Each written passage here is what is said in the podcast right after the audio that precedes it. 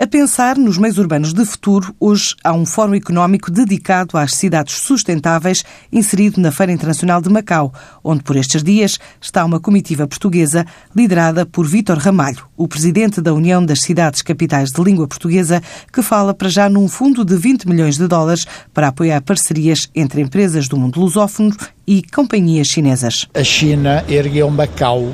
como plataforma de relacionamento com os países de língua oficial portuguesa.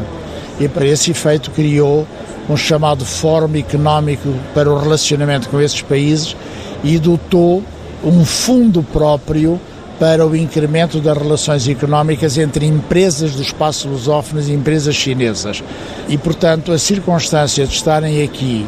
representantes de muitas empresas dos nossos países e estarem também aqui representantes de cidades no conjunto vieram cerca de 70 pessoas de todo o espaço lusófono, com representações ao mais alto nível, o que é que vai propiciar encontros bilaterais com empresários que vêm aqui à procura de estabelecer relações futuras com as nossas empresas e também com as cidades, e isso é muito encorajador. A China criou um fundo com 20 milhões de dólares para apoio às parcerias com as empresas do mundo lusófono e chinesas. É sempre obrigatório haver, como é evidente, uma empresa chinesa no estabelecimento dessas parcerias, que têm que se fundamentar em projetos sólidos que são apresentados ao Fórum Empresarial, eh, do, ao Fórum ou então ao próprio fundo. Há mesmo um fundo, aliás, o Fórum teve a gentileza nesta feira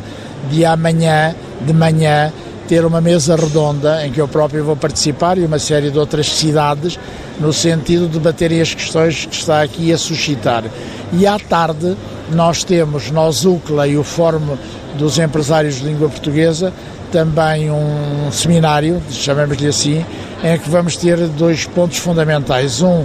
é a dinamização das relações de natureza financeira, que é muito importante para o futuro, e um outro que é a dinamização uh, das relações que têm a ver com, com, toda a parte uh, infraestruturante da energia. Eh, convidámos personalidades prestigiadas do mundo lusófono para estarem, quer como presidentes das mesas, quer como interlocutores, bancos, empresas de grande dimensão, e eu acho que vai ser um êxito. Noutra rota, termina hoje em Madrid mais uma Fruit Attraction, a feira de referência mundial das frutas e hortícolas, que este ano contou com a presença da maior delegação de sempre de empresas portuguesas, 30 no total, o que representa um aumento de 50% face à edição de 2016. Este é um setor que viu crescer 20% as exportações nos primeiros oito meses do ano, face ao igual período anterior, e só na fruta este indicador disparou 40%. A aposta no conhecimento, na inovação e no investimento, traduzida em projetos submetidos ao PDR 2020, indica mais de 3 mil projetos contratados, envolvendo 621 milhões de euros de investimento e 237 milhões de apoios públicos.